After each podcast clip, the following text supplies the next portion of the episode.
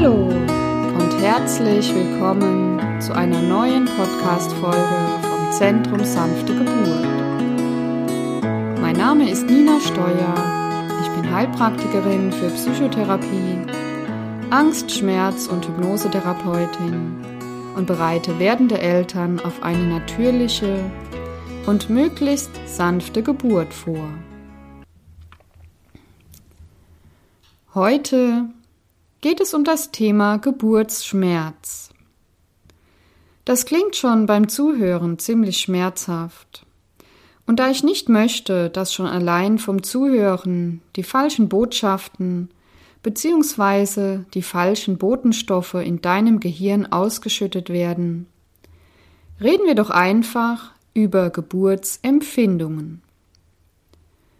Genauso werden wir hier das Wort Wehe was ja auch wiederum Wehtun und Schmerz assoziiert, mit dem Wort Welle ersetzen.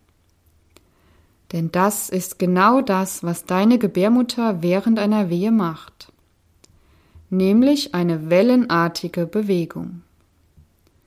Außerdem finde ich, dass das Wort Welle perfekt passt.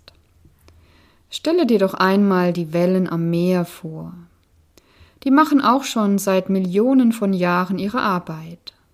In ihrem eigenen Rhythmus. Sie können ganz sanft sein, aber auch so groß, dass sie dich überrollen können.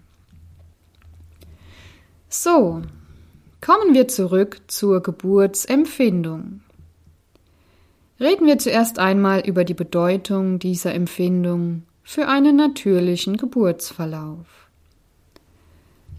Eine der besten Eigenschaften einer natürlichen Geburt ist ihr Rhythmus. Ein Rhythmus besteht aus Höhen und Tiefen, Beschleunigung und Entschleunigung und er ist individuell.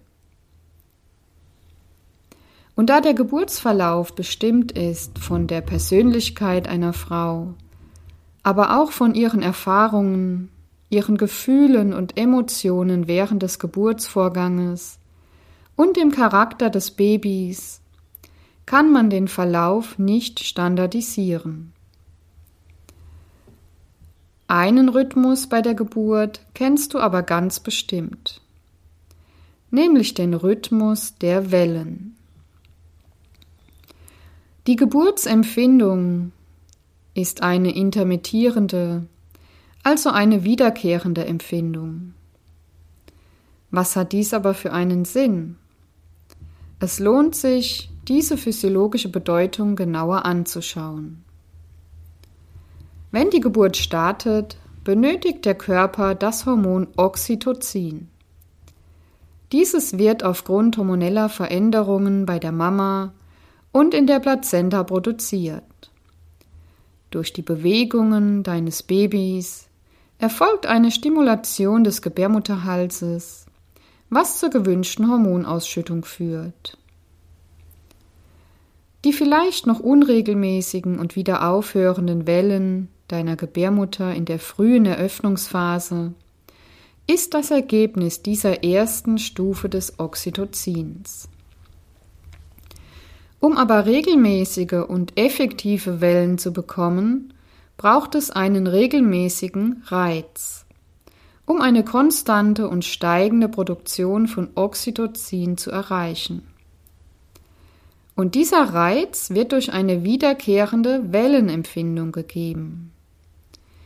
Diese Empfindung, die eine Frau während einer Welle spürt, bringt sie in einen kurzen Zustand des akuten Stresses auf diese mit einer Spitzenausschüttung von Stresshormonen, sogenannte Katecholamine, reagiert.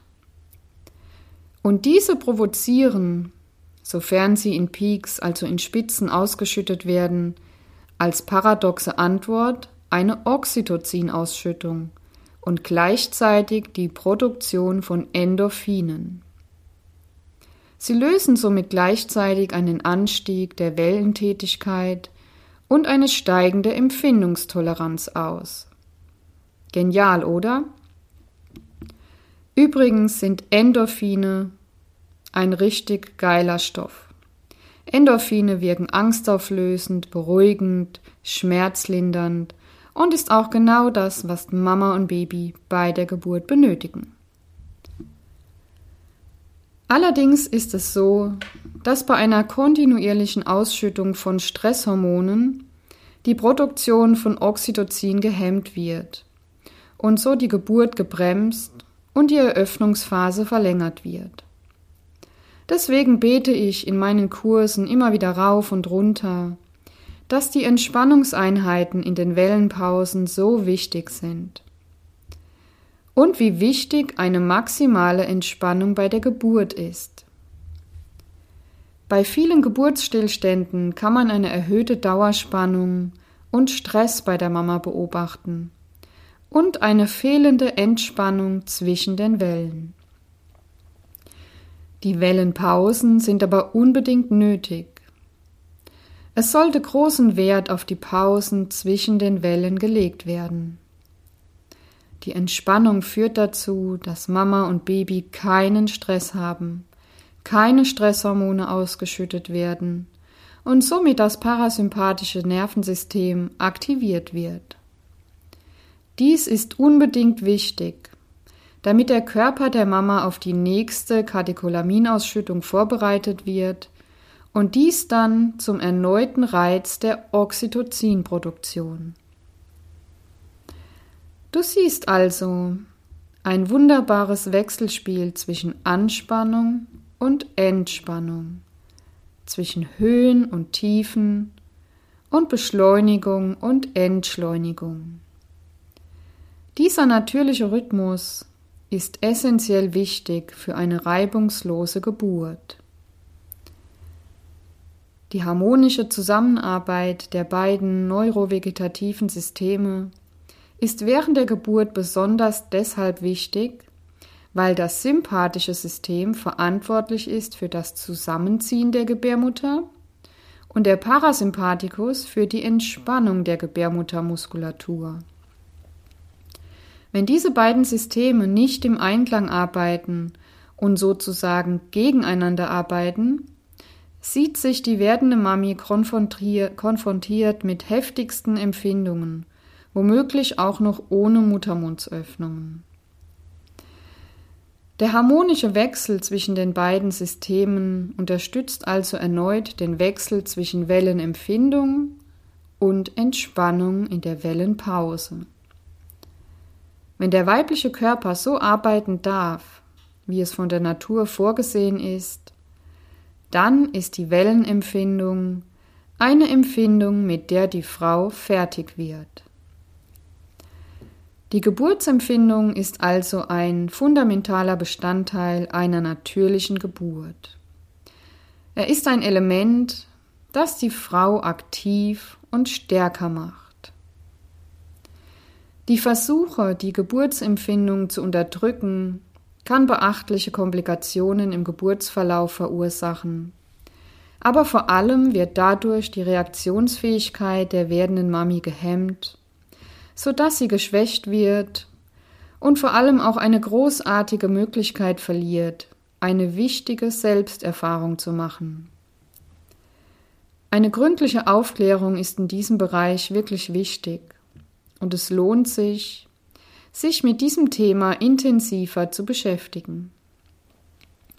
Ein sehr großer Bestandteil meiner Arbeit besteht darin, den Frauen bzw. den Paaren viele Möglichkeiten an die Hand zu geben, mit diesen Gefühlen umzugehen, sodass die Geburtsempfindung auf ihr physiologisches Maß reduziert wird anstatt durch Angst und Anspannung verstärkt zu werden.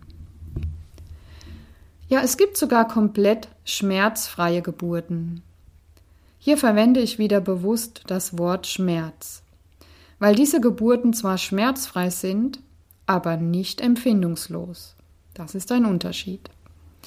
Dann gibt es auch wiederum Geburten, die sogar lustvolle Gefühle auslösen. Ja, du hast richtig gehört. Und das gibt es tatsächlich. Aber dies wird ein Thema für einen neuen Podcast sein. So, und nun bedanke ich mich fürs Zuhören, Bis zum nächsten Mal. Deine Nina.